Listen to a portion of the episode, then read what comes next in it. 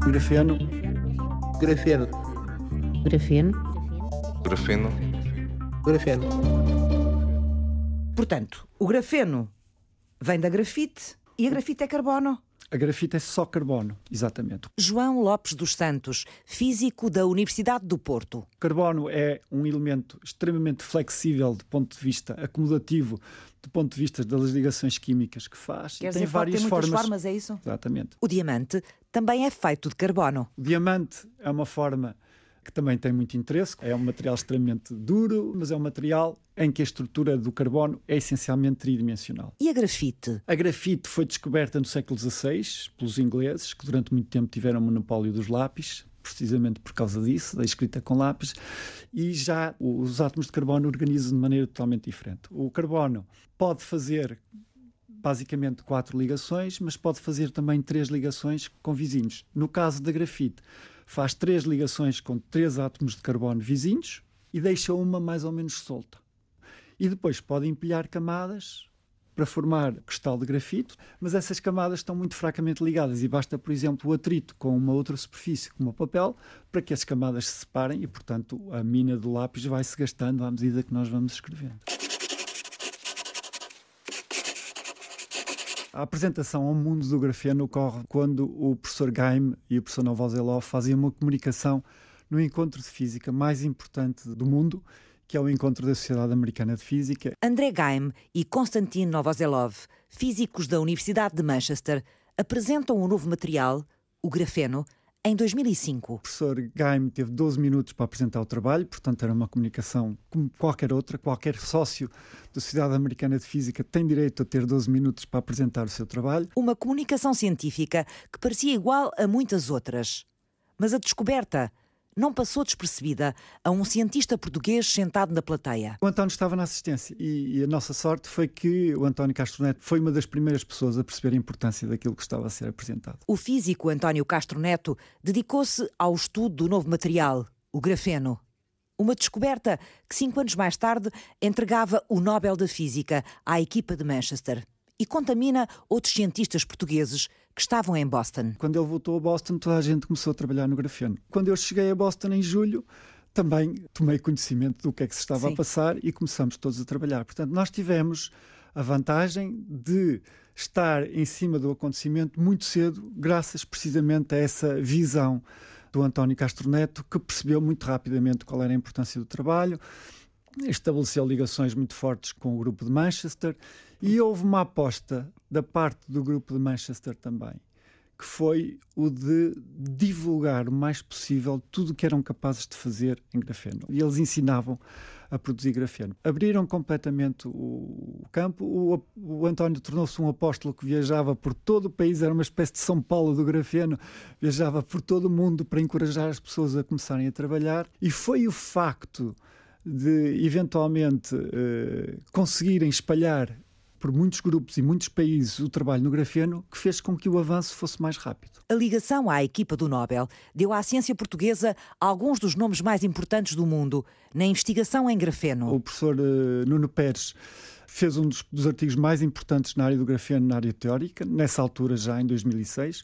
Teve esse privilégio de estar lá no, no sítio certo, na altura certa, mas mostrou uma dedicação e uma competência extraordinária e tornou-se de facto um dos, nós podemos dizer isso com toda a franqueza, um dos líderes mundiais teóricos em grafeno. Portanto, temos em Portugal, na Universidade do Minho, e ao meu amigo e colega Nuno Pérez. A Grafnest nasce da curiosidade relativamente a este material. Em Severo do Voga mora uma jovem empresa pioneira na produção de grafeno e no desenvolvimento de tecnologias com este material em Portugal, a Grafnest. Em 2013 vi uma notícia relacionada com o grafeno e a sua aplicação nas baterias. Vítor Abrantes, diretor da Grafnest. E a sua capacidade de poder melhorar cerca de quatro vezes a capacidade dessas baterias e ser carregada em alguns segundos. O engenheiro mecânico, ainda a terminar os estudos, decidiu então dedicar-se a explorar as qualidades do grafeno.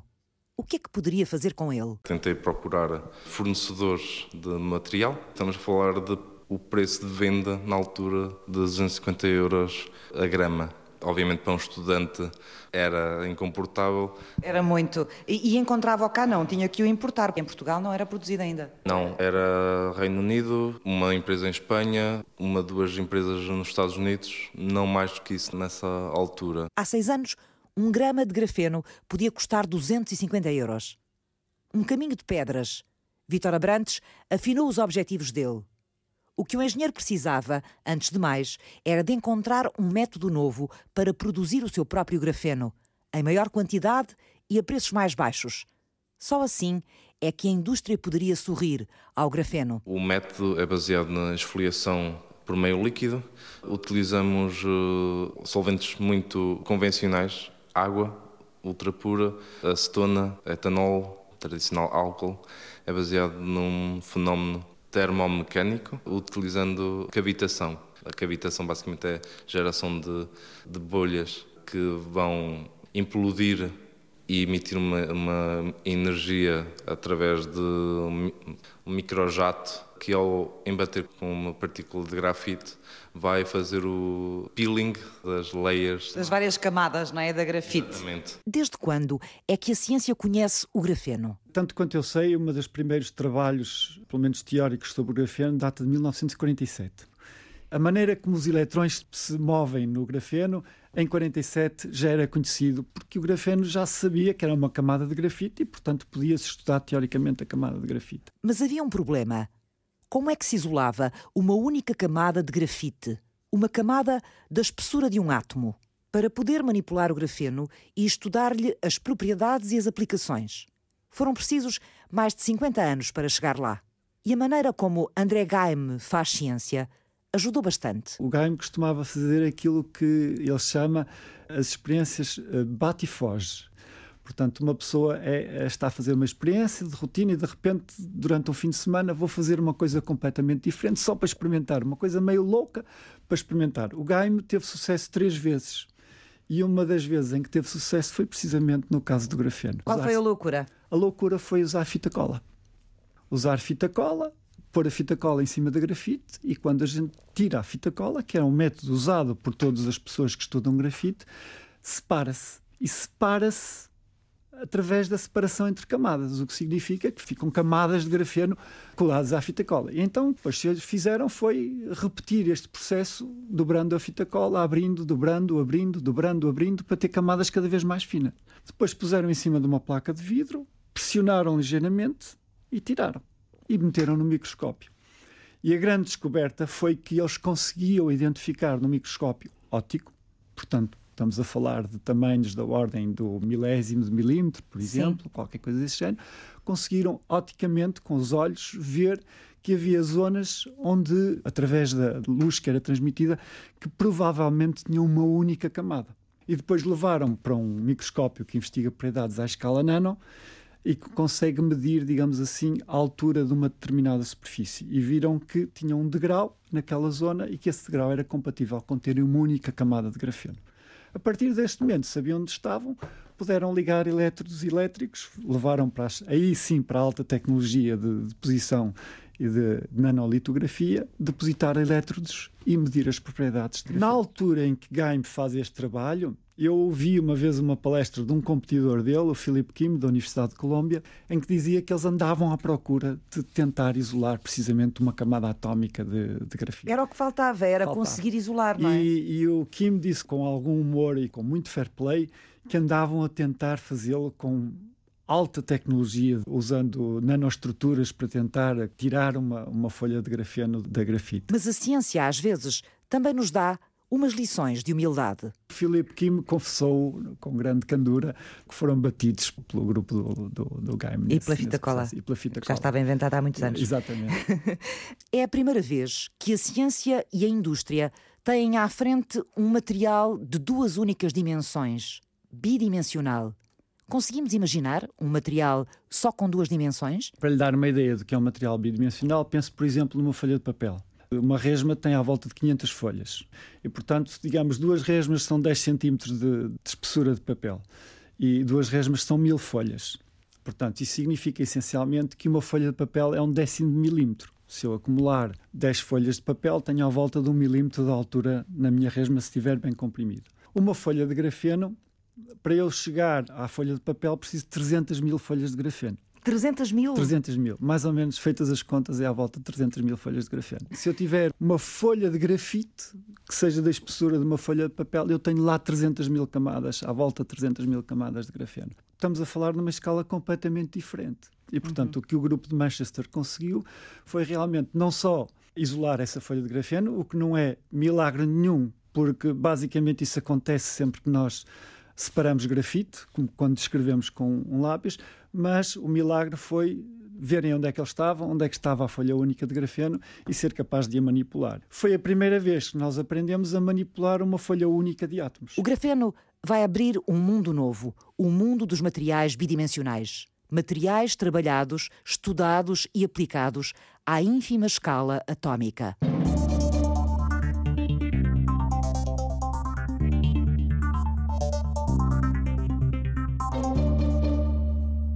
Mas afinal, o que é que levantou tanto entusiasmo à volta deste novo material, o grafeno? O grafeno, além de ser então o primeiro material bidimensional, é um material com propriedades extraordinárias quer do ponto de vista elétrico, quer do ponto de vista mecânico, quer do ponto de vista de transferência de calor, mas é apenas o primeiro material bidimensional e neste momento há muita investigação feita sobre outro tipo de materiais diferentes do grafeno. Nós tivemos um, um prémio Nobel na, na Europa na área da física que foi atribuído ao, à descoberta do grafeno mas na altura eu penso que também se criaram muitas expectativas. Na altura o grafeno era a solução de tudo. Elvira Fortunato, especialista em microeletrónica e semicondutores. Ela dirige o Centro de Investigação de Materiais da Universidade Nova de Lisboa. Há realmente aplicações onde o grafeno pode desempenhar e ter uma mais-valia, mas noutras não. A cientista, que o mundo conheceu por ter inventado em equipa com Rodrigo Martins o transistor de papel, ou o papel eletrónico, coloca o grafeno no seu devido lugar. O laboratório que Elvira Fortunato dirige abre o seu próprio caminho. Quando o grafeno apareceu, a grande maioria, ou muitos investigadores, começou muita gente a trabalhar na mesma coisa. E nós geralmente não gostamos de trabalhar numa área onde haja muita gente a trabalhar nessa mesma área. Porque lá está, o grau depois de inovação acaba por ser pequenino. Preferimos trabalhar em áreas em que não haja tanta gente a, trabalhar pois, na mesma área. Trabalhamos em contraciclo. Rodrigo Martins lidera o grupo de investigação em materiais para eletrónica, optoeletrónica e nanotecnologias no Instituto de Novas Tecnologias da Universidade Nova de Lisboa. Nós devemos ter a nossa própria imaginação e cultivar a nossa própria imaginação. Mas voltando ao assunto, nós trabalhamos em grafeno. Utilizamos o grafeno do ponto de vista de um material que temos que utilizar. Neste caso, como um elétrodo, um material condutor. E utilizamos. A microeletrónica que Elvira Fortunato e Rodrigo Martins fazem segue uma filosofia. Que assenta em dois pilares. Um dos materiais que nós utilizamos são materiais não tóxicos, que existem na natureza, só trabalhamos com esse tipo de materiais, e por outro lado, como temos que processar os materiais para fazer um transistor, ou para fazer uma bateria, ou para fazer uma memória, nós também utilizamos tecnologias que são amigas do ambiente. Portanto, temos essas duas componentes, quer a nível do material, da escolha do material, quer a nível do seu processamento, da tecnologia, que não pode ser poluente, etc. O grande objetivo de toda a tecnologia é satisfazer o conforto e o bem-estar do cidadão de uma forma ecossustentável. E o papel é realmente o material que entra na economia circular, é reciclável. Hoje em dia, 70% do papel é reciclável e, portanto, tudo aquilo que a gente está a fazer são aditivos que hoje em dia o próprio papel usa. Eletrónica impressa em papel eletrónica transparente, descartável e sustentável. São conceitos base no grupo de investigação. Uma eletrónica que é trabalhada ao nível do muito, muito pequeno. Por vezes nós falamos na área das nanotecnologias, mas não temos muito bem a noção exatamente da grandeza e daquilo que estamos a caracterizar. Só para ter uma ideia do que é que é a escala nano, portanto o nanómetro, se nós dividirmos o diâmetro de uma bola de ténis pelo diâmetro da Terra, temos exatamente 10 levantado a menos 9, ou seja, temos a nanoscala. Portanto, é essa escala que trabalhamos, comparar a bola de ténis com a Terra. Um metro é a Terra, um nanómetro é a bola de ténis colocada ao lado da Terra. Por que é que precisamos de fazer eletrónica a esta escala? Cada vez mais nós trabalhamos com coisas mais pequeninas, mesmo na área da microeletrónica, nanoeletrónica, nós tentamos explorar propriedades únicas dos materiais que só existem a esta escala. À escala macroscópica, elas não existem. Por exemplo, o ouro à escala macroscópica é amarelo, mas se eu fizer nanopartículas de ouro, eu tenho ouro vermelho se tiver nanopartículas dispersas em água, essa solução é vermelha. Isto só para mostrar que à nanoscala o mesmo material tem um comportamento completamente diferente, ou seja, as suas propriedades são diferentes e isso permite-nos não só otimizar produtos, dispositivos que já existem, como também utilizar ou pensar em dispositivos ou em coisas completamente novas, uhum. disruptivas. A vida do papel como suporte da tinta tem que mudar e, portanto, cada vez mais nós temos que passar de um suporte de tinta para qualquer coisa que eu possa funcionalizar e fazer eletrónico. Mas como é que vai funcionar esta eletrónica de papel? Como é que vamos utilizá-la? Nós constituímos um laboratório colaborativo em que temos as pessoas que trabalham e fazem o papel, que é o caso da Navigator. Temos também a Empresa Nacional Casa da Moeda, que é um utilizador da tecnologia para tudo o que tem a ver com trabalhos na área da segurança, da contrafação. Já temos um projeto que é o papel secreto. Que é papel exato, secreto? É. A ideia é embeber todas estas funções no papel e, por exemplo, dizermos que passamos a, a produzir o passaporte mais seguro do mundo ou sermos capazes de, de introduzirmos toda esta eletrónica em embalagem, em circuitos de embalagem, e eu ter uma ideia correta do prazo de validade, porque eu tenho um sensor e a eletrónica que controla, por exemplo, o grau de bactérias que estão desenvolvidos num pacote de alimentação, e em vez de eu fazer por amostragem, que é o que acontece hoje com o código de barras, eu posso saber exatamente quais são os produtos na loja que devo vender primeiro e o cliente, quem o compra, o cidadão, eh, saber que de facto está a comprar uma embalagem que garantidamente cumpre com todos os requisitos eh, relativamente à qualidade do produto que está a ter. E também, por exemplo, na parte da saúde, que é onde a gente pensa que vai ter o grande impacto, também temos a Clara Saúde, que é um, um laboratório, de, um laboratório análises de análises clínicas, em que, por exemplo, tudo aquilo que hoje, hoje é feito utilizando plataformas de silício, nós usamos plataformas de papel, tiramos proveito da hidrofobicidade do papel. Que a é capacidade que... que ele tem de absorver líquido, não é? Exatamente. E isso significa que a quantidade de líquido que eu preciso para fazer um exame é muitíssimo mais reduzida. E, por outro lado, depois de fazer a, a, análise, a destruição do papel é simples, queimo. E no silício isso não acontece, eu tenho de reciclar. Eh, eu não posso queimar porque o silício, para ser fundido, precisa de mil graus. Isso significa que eu posso ter plataformas descartáveis que deito fora. E, Estamos a falar de papel sensorizado. É Exatamente, papel que é sensorizado, que é inteligente, que a gente lhe dá, lhe transmite através da eletrónica que a gente embebe, pode fazer. Como, por exemplo, eu posso fazer um tracking de uma etiqueta inteligente em que eu consigo distinguir e fazer o tracking dessa mesma embalagem num documento. Por exemplo, se eu tiver um acervo com vários documentos e eu quiser localizar um documento com esta pequena eletrónica que custa cêntimos, dezenas de cêntimos, eu posso saber exatamente fazer o tracking desses, desses, desses mesmos documentos, localizar uma embalagem, uma carta e até, por exemplo, posso pôr uma etiqueta num sapato para o caso das crianças, ver monitorar e saber onde é que está a criança, se ela se perdeu, etc. Estes testes de diagnóstico, nós estamos a falar de coisas tão simples como seja os testes da glucose, um teste de ácido úrico, um teste de colesterol, que hoje em dia são feitos recorrendo a uns equipamentos, são os sensores eletroquímicos e um equipamento eletrónico, e nós estamos a fazer isso tudo só com papel e são sensores colorimétricos, ou seja, simplesmente tirando uma fotografia e tendo uma aplicação no telemóvel, isso já foi feito, nós podemos exatamente inferir qual é a consideração que temos. São rápidos, são muito baratos e, e não levam, não, não têm a, a, introdução de enzimas, que é aquilo que faz com que os que nós utilizamos ainda sejam caros e tenham até um prazo de validade relativamente curto.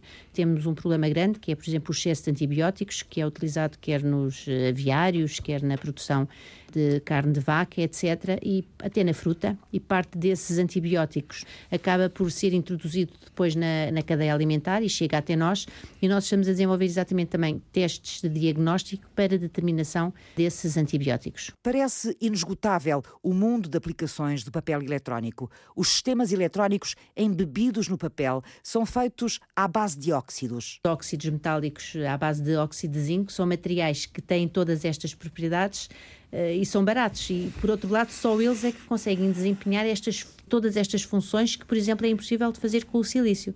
Estes óxidos é uma espécie de eu cozinhar, desculpe o termo, cozinhar o material. E cozinho o material de forma a ele ser semicondutor, condutor ou dielétrico. E isso eu não posso fazer com o grafeno porque o grafeno não é um material semicondutor. É um condutor, não é? É, é um condutor. As potencialidades do grafeno na eletrónica levantaram muitas expectativas quando o novo material foi descoberto. Mas hoje, com os pés no chão, percebe-se que este pode não ser o campo mais forte de utilização do grafeno. Por exemplo, o grafeno tem um defeito muito grande do ponto de vista de eletrónica. É que é possível controlar a, a, corrente, e é, mas é difícil desligá-la temos de ter a possibilidade de ligar e desligar o estado condutor e no caso do grafeno isso não acontece. Portanto, uma das coisas que se procura é, é criar a possibilidade, basicamente, de interromper a, a corrente. Neste novo mundo à escala do átomo, onde se manipulam pela primeira vez materiais só com duas dimensões, qual vai ser o papel do grafeno? Até que ponto é que ele pode ser produzido em quantidade e a preços capazes de conquistar a indústria? Em que setores? E com que aplicações? Como é que o grafeno está a ajudar também os físicos a produzirem novo conhecimento? As perguntas regressam ao ponto de partida, na segunda parte. Até já. Do ponto de vista elétrico, é um material condutor e cuja quantidade as partículas que são basicamente a corrente elétrica é muito facilmente variável. Conseguimos variar a quantidade de portadores que estão no grafeno, portanto pode conduzir mais, pode conduzir menos dessa maneira. João Lopes dos Santos, o físico da Universidade do Porto, foi um dos primeiros investigadores portugueses a estudar o grafeno. Um material novo, extraído da grafite, que a ciência conseguiu isolar e manipular pela primeira vez há 15 anos. Depois, como se isso já não bastasse, é um material extremamente resistente. Para lhe dar uma ideia, se eu reduzir uma folha de aço à espessura do grafeno, o grafeno é 10 vezes mais forte. Resiste e não rasga com uma tensão 10 vezes superior àquela que seria necessária para rasgar uma folha de aço. É extremamente difícil de perfurar o grafeno, é extremamente elástico. Quando eu estico uma barra de, de aço e tem um aumento de comprimento 100 vezes menor do que o seu comprimento atual, ela parte. 1%, 2% é suficiente para que parte. O grafeno consegue esticar até 20% de maneira elástica e depois recuperar a forma. Portanto, extremamente elástico, extremamente resistente, ótimo condutor de eletricidade e ótimo condutor de calor também.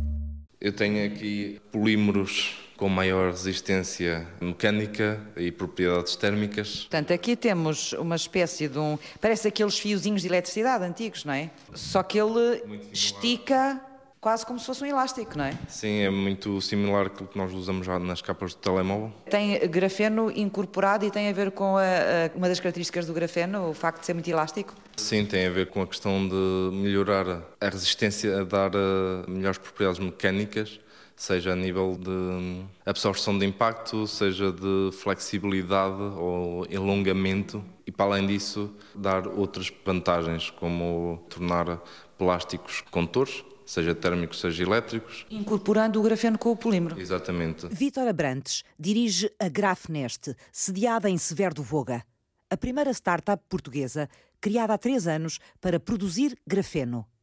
O objetivo é produzir grafeno em quantidade e a preço competitivo, de forma sustentável, para fornecer à indústria. O mercado conhecia as potencialidades do grafeno, mas havia um problema. As empresas não sabiam como utilizar o material ou incorporá-lo nos produtos ou nos dispositivos ou nos componentes que tinham interesse. E foi aí que nós começámos, antes de estarmos a tentar vender o material à indústria, começámos a tentar fazer parcerias desenvolvimento para ir um bocadinho mais além do que só a produção do grafeno. A Grafnest teve de se realinhar e de ajudar a indústria a descobrir como é que podia usar o grafeno no seu segmento de negócio.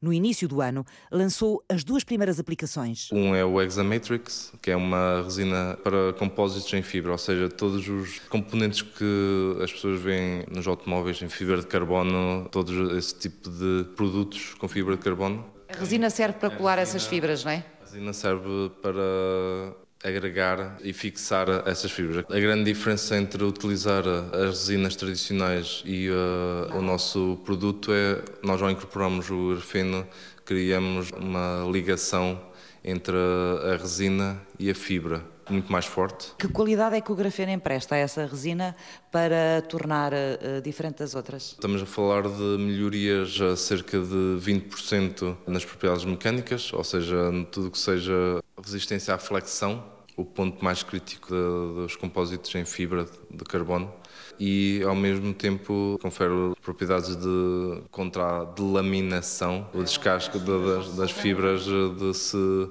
separarem, o que nós chamamos de funcionalização dos sistemas. Uma resina e também uma tinta com grafeno. Que é uma tinta condutora com propriedades de escudo eletromagnético. Eu não sei o que é um escudo eletromagnético, nem para que serve. Desde os nossos telemóveis aos aviões, todos os dispositivos eletrónicos têm que ter um escudo eletromagnético. Se andarmos para trás no tempo, para a altura dos Nokias, sempre que recebíamos uma chamada perto de uma coluna, havia aquele ruído. Basicamente, isso era a interferência eletromagnética ou interferência rádio que existia uh, por causa do, do, telemóvel nas colunas. Hoje em dia já não acontece isso porque uh, não só as colunas já, já têm proteções, mas uh, todos os dispositivos uh, eletrónicos têm que ser protegidos para não terem problemas. Estamos a falar de substituir alumínio e cobre, outras estruturas metálicas, por uma tinta que pode ser aplicada em, em plásticos. Fazem o mesmo efeito, têm a mesma eficiência, mas que reduzem imensamente o, o, peso. E que são peças que têm então esta tinta à base de grafeno, é isso? Sim, seja tinta ou seja, ou seja incorporado dentro dos plásticos, o objetivo é ter esse efeito.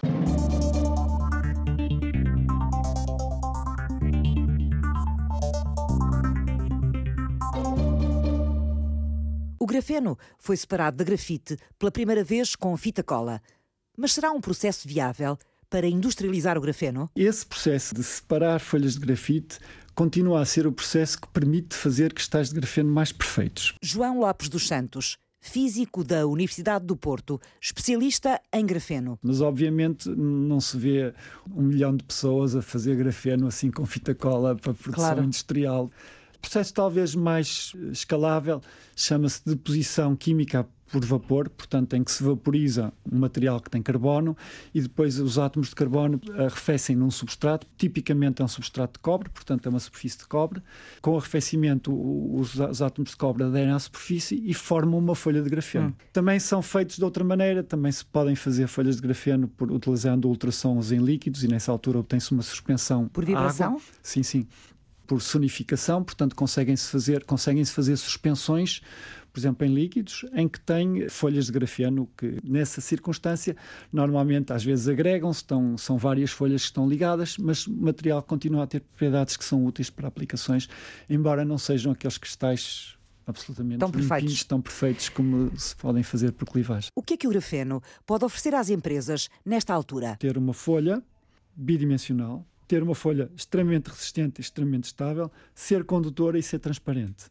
E, portanto, uma das, das áreas onde as empresas investiram mais é na utilização de grafeno em displays, em ecrãs. Portanto, um dos, dos grandes centros de investigação em grafeno é na Samsung, por exemplo. É a sua resistência, a sua espessura, o ser barato de produzir, de certo modo. Não tinha essa ideia que o grafeno fosse barato de produzir? Não, não é barato enquanto nós não tivermos processos industriais de produção. Ah.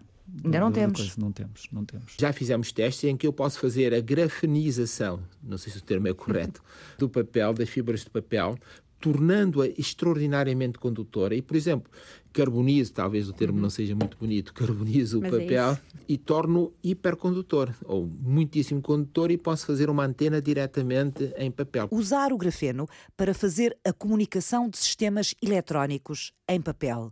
O papel eletrónico inteligente ou sensorizado é a base de trabalho de Rodrigo Martins e de Elvira Fortunato, investigadores da Universidade Nova de Lisboa.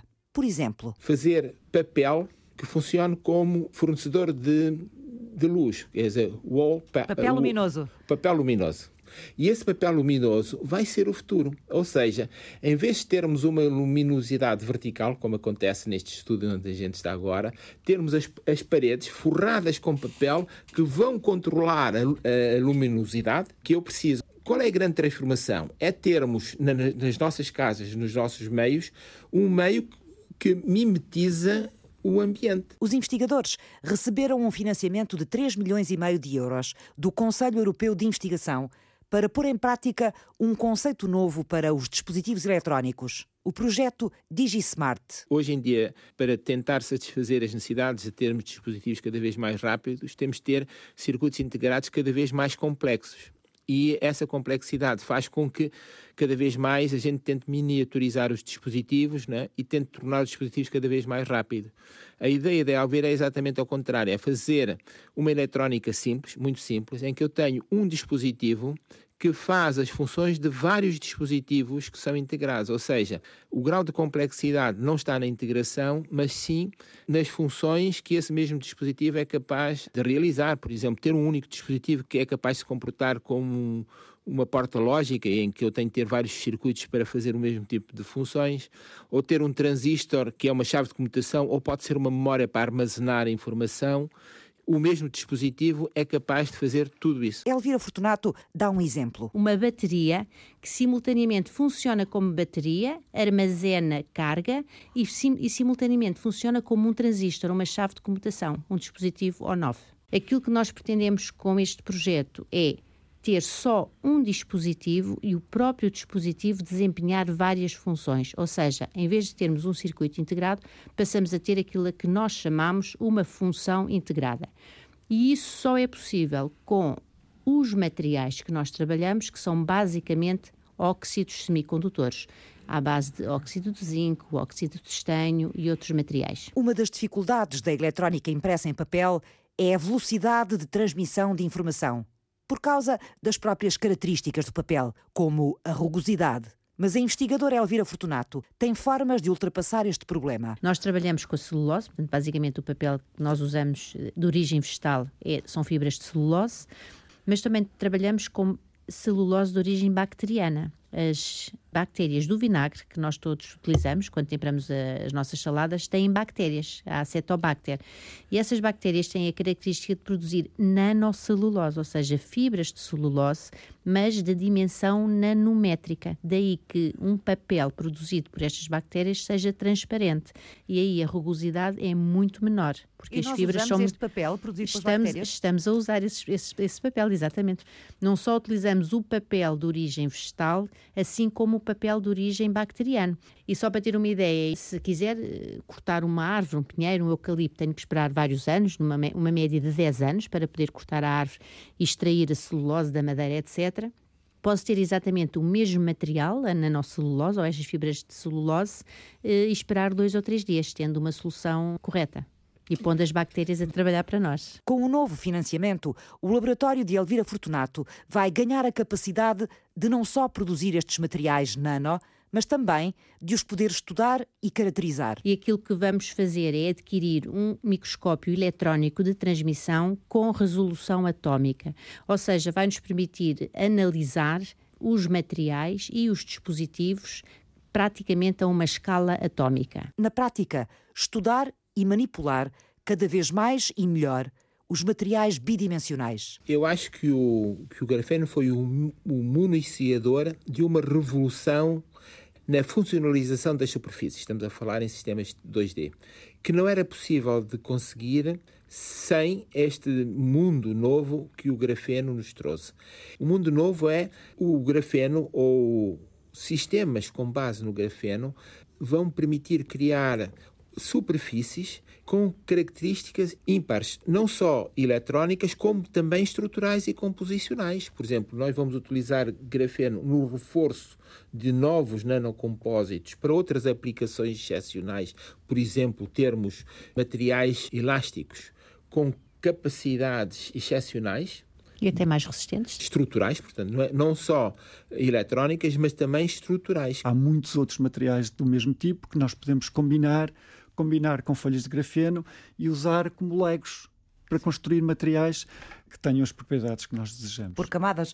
O que quer dizer que não foi só o facto de conseguir conquistar este material, o grafeno, foi também uma conquista ao nível de conseguir eh, trabalhar com materiais eh, bidimensionais, encontrar foi processos. essencialmente uma conquista de trabalhar com materiais bidimensionais. Essa foi a conquista essencial. A descoberta do grafeno trouxe ao universo dos materiais a capacidade de empilhar camadas atómicas, umas em cima das outras, usando diferentes materiais bidimensionais. Estruturas que podem ser dirigidas para as funções ou as aplicações que a imaginação humana alcançar. Chamadas estruturas de Van der Waals, que são estruturas obtidas por empilhamento de camadas bidimensionais, mas repara, eu também posso considerar um cristal de quartzo, um cristal de cobre, como um empilhamento de camadas.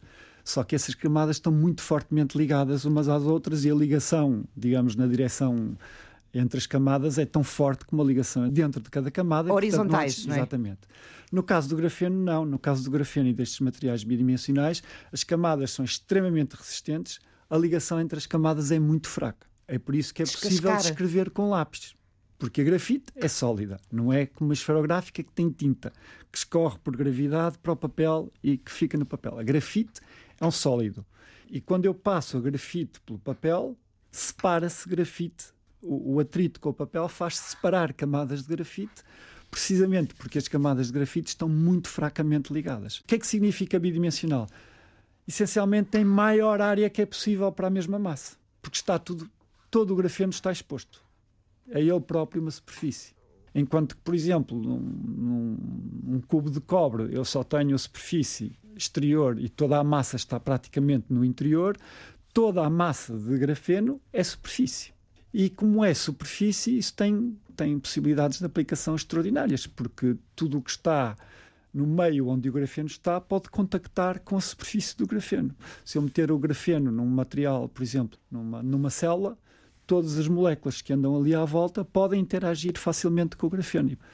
Uh, uma das áreas onde há mais esperança de obter aplicações interessantes é precisamente como sensor, porque as suas propriedades ficam alteradas com as moléculas que absorvem lá e tem uma superfície enorme, que é uma vantagem muito grande para, uhum. para aplicações de sensores. Bem, estamos aqui dentro do espaço do futuro. Sim. em Severo do Voga, Vitor Abrantes mostra-me a futura unidade industrial de produção de grafeno da Grafnest. Aqui em cima é parte do, da expansão do laboratório, ou seja, desenvolvimento das uh, aplicações, das soluções e controle de qualidade do material.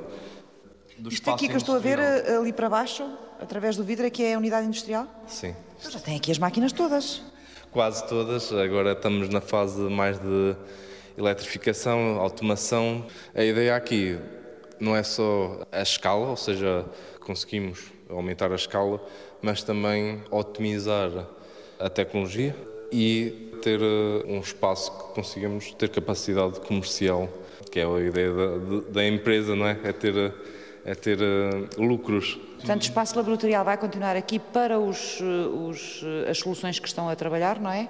E ali a produção do grafeno. A ideia é, é em setembro ter tudo pronto Portanto, no final do ano estão a produzir grafeno. Sim. A pequena Grafnest, por enquanto com cinco pessoas apenas, está prestes a deixar a escala piloto para se transformar na primeira unidade industrial do país de produção de grafeno e de soluções de aplicação para este material. Mas o grafeno não trouxe só novidades à indústria e ao mundo dos materiais. Trouxe incentivos ao próprio conhecimento da física. Quando nós aplicamos uma força, a uma partícula qualquer, a uma bola de ténis, essa, essa partícula acelera. O que quer dizer? Acelera quer dizer que a sua velocidade vai aumentando enquanto a força estiver aplicada. Quando nós aplicamos uma força a uma das partículas que está no grafeno, estamos a aplicar a força, mas a velocidade é sempre a mesma. Ou seja, não varia de velocidade. E isso é uma característica especial das folhas de grafeno e que excitou muitos teóricos, porque esse é o comportamento da luz. As ah, partículas de luz também têm sempre a mesma velocidade a física que descreve o movimento dos eletrões uh, no grafeno é aquilo que nós dizemos ser uma física relativista, ou seja, é uma física de partículas que se movem sempre à mesma velocidade e isso é o que nós encontramos com as partículas que não têm massa em relatividade. E, portanto, nós como teóricos, passamos a dispor, de que não dispunhamos antes, da possibilidade de estudar comportamentos de relatividade, portanto, que habitualmente exigem os aceleradores de altas energias, Sim. agora num material que nós podemos trabalhar. E, portanto, isso levantou muitas perguntas que não tinham ainda resposta, porque não, não havia a motivação para estudar o comportamento de portadores de carga, eletrões ou vazios relativistas, porque por isso simplesmente não havia materiais que os tivessem. Exato. E, portanto, isso abriu para os teóricos muitas coisas e conduziu a muitas surpresas e, portanto, muita, muita física nova, como nós costumamos dizer. Quer dizer que este material, o estudo material, veio também alimentar novas teorias na física. Novas teorias e a dar-nos novas possibilidades de explorarmos até experimentalmente alguns efeitos, por exemplo, da, da relatividade a funcionar em duas dimensões. Fizeram este programa João Lopes dos Santos. Os físicos e os engenheiros passaram a dispor de um novo brinquedo. Exatamente. Qual é esse brinquedo? É uma camada atómica. Elvira Fortunato. Pronto, é aquilo que é mais conhecido. É Aliás, os nossos é alunos chegam à, à, faculdade e todos querem trabalhar em grafeno. Se nós abrirmos temas e trabalhos em grafeno, todos vão fazer o grafeno. Pronto, há um prémio Nobel e houve muita publicidade à volta desse material. Rodrigo Martins. E nós, no nosso grupo, utilizamos uma frase africana muito, muito, muito uh, interessante e que é a nossa filosofia. Se estás com pressa, vai sozinho se queres ir mais longe, vamos todos acompanhados. Vítor Abrantes. Houve muita coisa que aprendemos durante estes cinco anos. O grafeno para nós era simplesmente um material inovador. Hoje em dia é muito mais do que isso. Francisca Alves fez o apoio à produção. Paulo Ramos cuidou da pós-produção áudio. Eduardo Maio realizou e apresentou. Espero que os seus ouvintes que, que fiquem mais esclarecidos. Que, que mais Eu espero que eles fiquem um bocadinho mais curiosos e depois vão eles à procura da informação para saberem mais também, não é?